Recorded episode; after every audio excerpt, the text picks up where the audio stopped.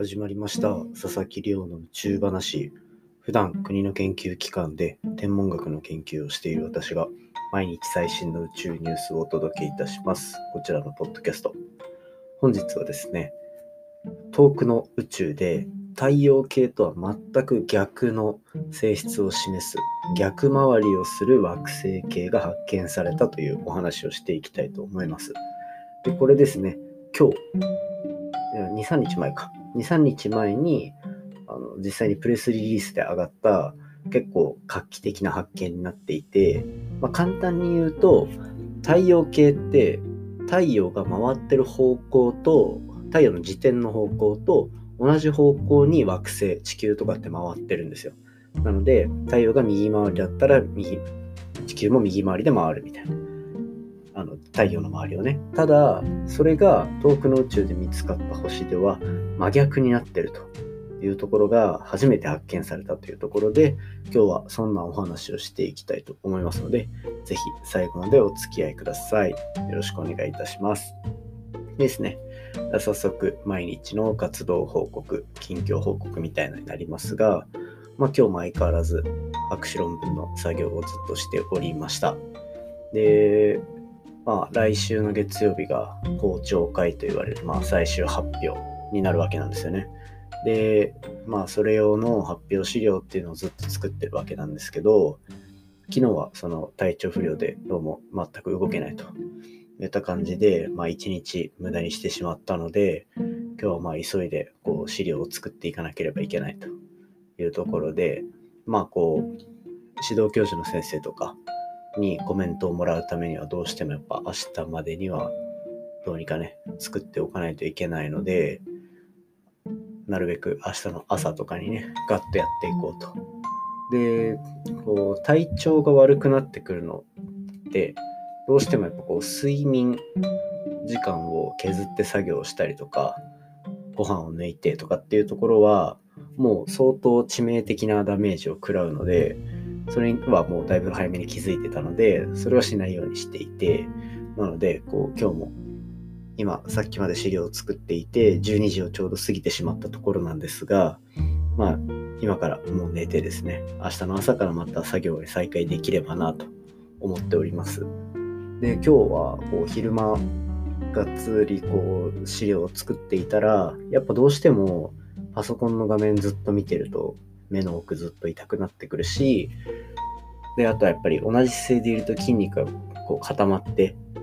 で、さらにこう、最近は寒かったりもするので、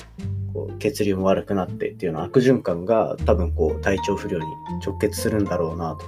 思っていて、そこをこう意識的に改善するようにしてますね。で、今日はもう思い切って途中30分ぐらい休憩をとって、近くの銭湯のサウナに行ってですね、あの発表資料をこう冷静に考えながら。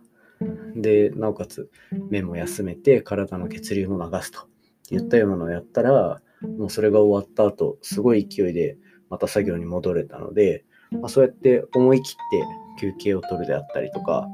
っていうところも、まあ、大事なんだなって思いました。なのでこうこれ以上ね体調が悪くならないように管理しながらなんとかこう一生懸命最後までやりきりたいなと思ってますので、ぜひ最後まで応援していただけると嬉しいです。そんな感じで、まあじゃあ今日は早速本題に入っていきたいと思います。今日はですね、遠くの宇宙で見つかった太陽系とは真逆の回り方をする惑星系というお話をしていきたいと思います。で、まあ最初にこう概要を話させていただいたと思うんですけど、まあ、今回話するのは、まあ、宇宙の太陽系とは違う別の惑星系のお話ですね。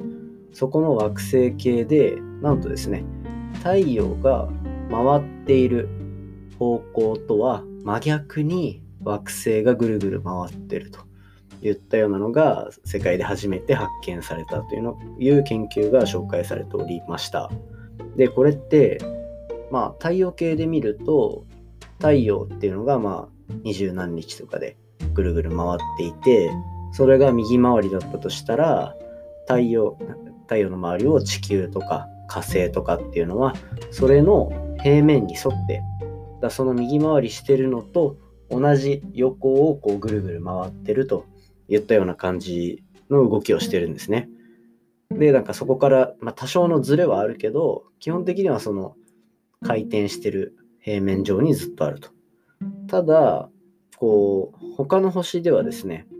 他の星の惑星系とかいろいろ見てると、星が例えば普通に右回転してるのに対して、ちょっと傾いた感じ。なので、右回転してるやつの周りに惑星が、なんかこう、上下方向じゃないですけど、まあそんな感じで、こう同じ右回りじゃないような動きをするようなものっていうのも、まあ、いくつか見つかっていたんですね。で、ただ、こうちょっとずれるぐらいだったらよくあったんですけど、今回の研究、これ実は、あのハワイ島にあるスバル望遠鏡という、まあ、めちゃめちゃすごい世界一と言われてる望遠鏡があるんですけど、それを使って惑星をこう見つけて見てあげた結果ですね、右回りに回ってる星の周りを左回りで回る惑星系っていうのが発見されたと。で、これで、ここの何が新しいかっていうと、全くその右回りだと太陽系のそのと全く同じ状態だけど惑星の動きが真逆と。でこれってすごい実は不思議な現象でというのも星がどうやってできるかっていうお話昨日もさせていただいたんですけどまあ、宇宙の中にある塵とかガスとかそういうのが偏ってできたところでだんだんお互いが引き合ってこう星ができると。でその真ん中で星ができる時にですね周りにそのまだ使ってない塵とかガスとかがあってまあそういうのが、まあ、あの恒星の周りに惑星系を作ると考えられてるわけなんですよね。でそうするとその、まあ単純に中心にできる星っていうのが、核融合を始めて星になりましたと。生まれましたってなった時に、もうどちらかの方向に回転してるんですよ。右回転ないし、左回転みたいな。で、回転してると、結局真ん中の星の重力がめちゃめちゃ強いので、周りの使ってなかったそういう惑星になりうるガスとかっていうのもその重力によって引っ張られて基本的には同じ方向を回ると。右回転だったら右回転の地球みたいな惑星っていうのがぐるぐる回るようなイメージになるんですけど、これがですね、まあ、真逆になってるというところはかなり衝撃な結果ですよね。で、これの原因ですね。これがなんでこういう全く逆回転をする惑星が見つかってしまったのかと、発生してしまったのかっていうところで言うと、実は単純なそういう星の出来方ではなかったというのがまあ、今回の研究の結論だそうです。どういうことかっていうと、この真ん中にできた星からかなり離れたところ、